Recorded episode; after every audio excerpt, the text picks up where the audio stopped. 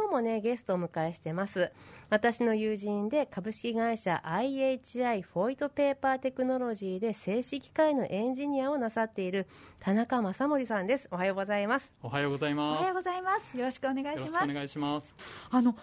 東子先生とは田中さんそもそもどういった関係のご友人なんですか？あの、ね、私からは説明させていただくと、ええ、平たく言うと友達の友達つながりなんですけど、うん、私が留学時代に知り合ったお友達にね成田博樹さんっていう今は東海大学と上智大学でいいそうですね、はい、の言語学のねで言語学の研究をなさっている方がいるんですよね、うん、その成田博樹さんのね書かれたご本とか研究内容が私にとってねこう科学サイエンスとしてとっても興味深いもので、まあ、折に触れていろいろ教えていただいているのでねいずれどこかで紹介をと思ってるんですけれどもあの田中さんはその成田さんの高校時代からのご友人で折に触れて一緒に交流させていただいてるんですよね。で職業人として機械の診断や治療をなさってるっていうふうにまあ、伺ってこうしてお話を聞いてみたくなったっていうわけなんで引っ張り出してきたみたいな、はい、そうですね。その成田さん田中さんっていうこの私の中であの友人なんだけれどもなんていうのこう科学、医学、サイエンスっていうところにとても真摯な存在でいるとともに、うん、ちょっと私勝手なあのプライベートの話しますけどこのお二方のねなんていうんですかこの男の子同士のなんかかんなんで友達関係がね今40歳になられた。はい今年で40です、ね、この40歳になった時にすごくいい関係を保っていてなんかね私ねあの自分の子供男の子たちですけど同じような友人ができれば母親としてなんかもう人生を全うしたぐらいの気持ちになるようななんていうのこう美しいね友達関係を築かれてるっていうのが羨ましいなって思って まあ中学高校の付き合いをしてた頃はまさか40になってもこんななんかいろいろくだらない話を毎日しているような中になるとは思ってもいなかったんですけども、うん、本当に、まあ、ありがたい存在だなと思いますね。まあ、なんかね職業でも、まあ、何でもいいんですけれどもその自分のルーツを知っている人と,、うん、と時間を共有して今思っていることっていうものをディスカッションできるっていうのはすごく貴重なことかなって思っていて、うん、まあ、そんなそんな感じのあの接点のある雰囲気の方々ですね、私にとっては。はい、なんか素敵なご友人関係なんですね。はい、ありがとうございます。それではそんな田中さんに伺いましょう。ドクタートークのラジオ診療室。今日のテーマは？機械の治療、体の治療です。はいというわけで、うん、早速私から質問させてほしいんですけど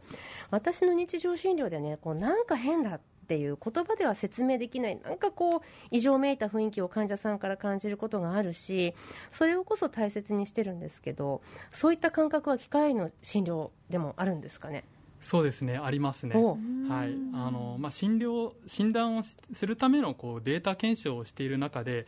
ありえないという状況が見つかる場合があります。はい、うん、極端な例ですと、システムに入ってきた原料が、まあ、出てきたときになぜか増えていると いうような、まあ、状況がこれはまあ測定した値のまあ問題だとは思うんですけども、うんうん、まあ、もしこれが本当であれば質量保存の法則に反しますので、はいはい、これはありえないということですよね。うんうん。まあ、ここまであからさまではないにしても、まあ、検証するさまざまな指標について創業されるお客様は気づかなくとも、まあ、これまであの私どもが蓄積してきたデータや経験からありえない何かおかしいと気づくことができますし、まあ、それが弊社の診断サービスの要と言ってもいいかと思います、はあ、じゃあ診断などの治療こう治療においてどこを目標ってするんですかね？完全に治すか、はい、もしくはこうパッチを当てるようにしてできる限り動かすようにするとか、はい、どこのラインでもうだめって言って診断するのかとか？どこまでやるかに関しましてはあのお客様の判断によりますね。あの私どもとしましてはここまで完全に治した方がいいと思っていても、まあ、お客様がそう判断されなければ、まあ、無理強いすることはできません、うん、でお客様にこう納得して治療していただくには、まあ、その問題の深刻度現在および今後発生しうるトラブルの大きさあ治療によるメリットなどを、まあ、丁寧にあの説明することが重要だと思います。そうですよね、はい、これ本当に丁寧にっていうのがものすごく大事じゃないですか、そうですね。あのほっといたら大変なことになるよっていう言葉って実は全然届かないんですよね。なんか大変なことってじゃあ何よみたいな。今別に大丈夫だからっていう形で、はい、なんていうんですかこうあああほっといたらだめなのにでもその判断になるんですか？あみたいなことってあります？そうですね。あのやはり治療するにはあの、まあ、現実的なお話ですけどお金がかかりますよね。そうですよね。ですので、まあ、ものすごいいい解決方法があってもどうしてもそれに手が届かないというようなこともありますので、まあ、そういった場合ですと、まあ、部分的な改造ですとかあ一部のパーツを交換するといった、まあ、そういった柔軟な対応を提案させていただいてなるほど、その柔軟性を提案できるかどうかもすごい大事ですよね。もう人間だと個々人によっていろいろ違うっていうところで難しいことも私の観点ではあるんですけど機械ではそういうことありますかね？そうですね、まあ、製紙産業ということでお話しさせてもらいますと紙は樹木の繊維からできています。で樹木は生物ですので、はい、品種や生息地によってその性質が若干異なりますし、うん、個体そのものにおいてもあの個人差みたいなものがあります、はいはいうん、でこれを製品という均質なものにしていくのが製紙工程で、えー、特に私が携わっている原質工程はこの役割を担う部分が大きいです。はい、この大げさに言いますとまあ、混沌から秩序を見出すというプロセスが静止工程の奥深さの一つなのかなと思います。なんと混沌から秩序。混沌から秩序っても文学的表現でもぐっときましたけれども、あのまあ生き物を扱って、まあ、生物を製品に変えて生み出すって、う。ん。はい、これもともとそういったお仕事に興味があったんですか？私自身は大学院まで主にあの樹木の研究に携わっておりましてずっと生物型の人間だったんですね。で機械工学などには全く疎い人間でした。はい。なんですけどもある時こうとある上司から繊維の気持ちになってみろというふうに言われたことがあります。これすごくないですか？繊維の気持ちになってみろあのこの上司の方ね、はい、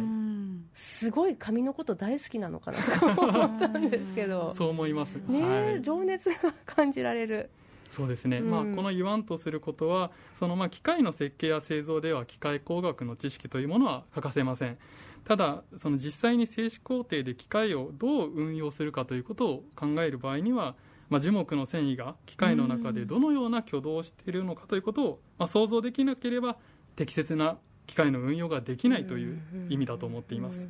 で逆に言うとある程度繊維の挙動について想像ができれば機械が適切な運用されているかどうかの判断はできるということですね。いやーなんかでも分かる気がしますよ、うん、そのなんかの臓器が悪いっていうふうに考えたときになんとなくイメージですけど自分あのその中に入っていって、うん、なんていうのか臓器の中に入った気持ちで考えるっていうことは私の中でも時々あるので、はい、なんかこう分かるみたいな患者さんの気持ちに立って考えてみろって言われたこともありますし、んなんかねそのやっぱり何か極めるっていうか極めなきゃあの結果に結びつかない業界っていうものに関する教える側の姿勢ってなんかそうなりがちなのかもしれないですよね。ね面白いな。そうですね。いやそのね上司の方の繊維の気持ちになって考えてみろっていう言葉ですけれども。もその繊維の気持ちっていうの変わることってあるんですか？そうですね、うん、実際特に古紙を原料として扱う工程ではその古紙の由来や回収方法などによって原料の特性が、まあ、国別のみならず地域別でも大きく異なります。でさらにその古紙は輸出輸出入もされますので、うん。時代によって輸出入のバランスが変化しますと古紙の特性も変化しますうん、そのため、まあ、繊維の気持ちと秋の空ではありませんけども、まあ、その気持ちは一定ではなくて常に変化し続けているものだと言えます。じゃあもう過去のデータの蓄積の活用だけじゃなくて今の情報も大事だと。そうですね、ね、まず今までの経験から、まあ、どのようなことが考えられるかということを、まあ、決めるためには過去のデータの蓄積というものが非常に重要で、まあ、それを活用することが欠かせないんですけども、まあ、そういった最新の情報をベースとしたまあ、逆に過去の事例にとらわれない、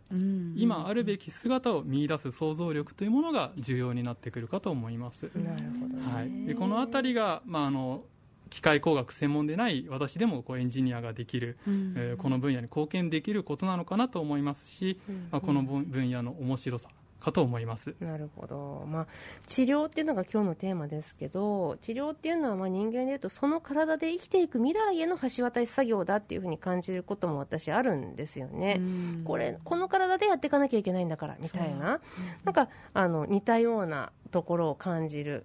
ことが今日はとても多くありましたね。先週、今週と田中さんにお話伺いましたけれども田中さん、ラジオの前の皆さんに何か最後にメッセージありますでしょうか？はい、えー、昨今の SDGs が叫ばれる以前から紙のリサイクルは行われています。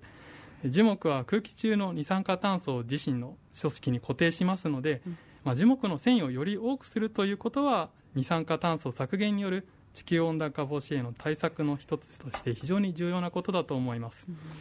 精子工程及びその機械の診断を行うことでより効果的な樹木繊維の活用ができるのであればこの診断はまあ、ちょっと大げさな言い方になりますが地球そのものの治療にもわずかながら貢献できているのではないかと考えています。いやそうなんですよね。あの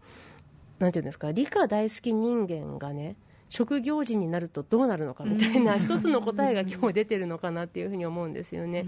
やっぱりその理科生物自分の環境と自分との関係性をどうやって社会とのつながりに変えていくかっていうことってそうは考えてなくても結果として自分の在り方がそうなっていればちょっと豊かさを感じちゃうみたいな瞬間が今日感じられてました。そうですね、うん、SDGs の話は東子先生からも以前ありましたけれどもいろんな方向からのこういったアプローチがあるということを学ばせていただきました、はい、さあ先週今週と株式会社 IHI フォイトペーパーテクノロジーで静止機械のエンジニアをなさっている田中正森さんをゲストにお迎えいたしました。田中さんどうもありがとうございました。ありがとうございました。ありがとうございました